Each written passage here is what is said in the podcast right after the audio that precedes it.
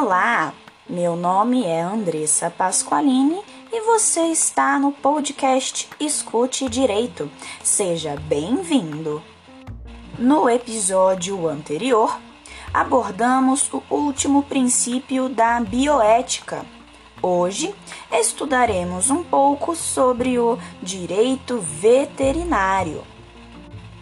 A medicina veterinária é uma profissão essencial para o equilíbrio e a harmonia entre os animais, a saúde humana e o meio ambiente, vinculando-se o profissional a regras éticas imprescindíveis para uma boa e correta atuação. A relação do médico veterinário com os tutores dos animais tem se estreitado cada dia mais.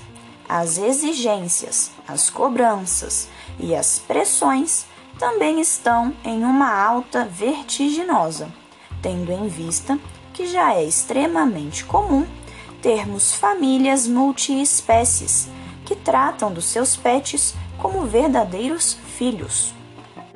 Assim sendo, é cada vez mais comum que erros, frustrações ou desentendimentos na área da clínica veterinária sejam levados ao judiciário.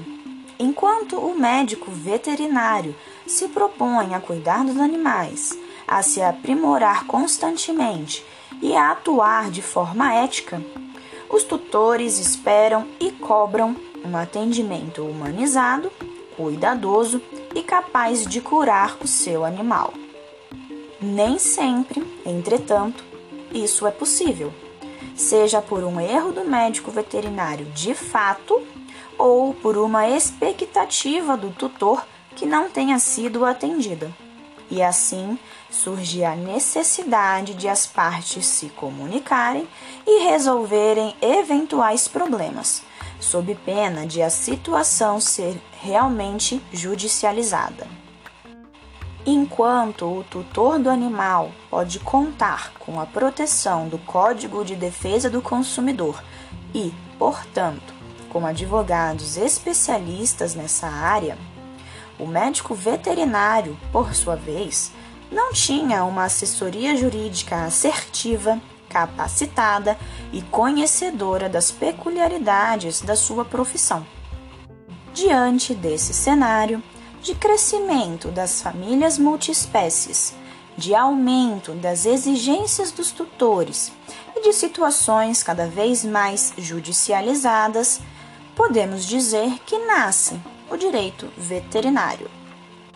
O seu objetivo, então, é estudar as regulações, as resoluções e as legislações que envolvem especificamente a medicina veterinária, tendo ainda como pano de fundo o direito do consumidor, o direito civil e o direito da saúde, que, apesar de aplicado em relações humanas, traz analogias e um bom norte para as lacunas do direito veterinário. Bom, hoje vimos como surgiu e qual o objetivo do direito veterinário. Não perca os próximos episódios. Até lá! Muito obrigada!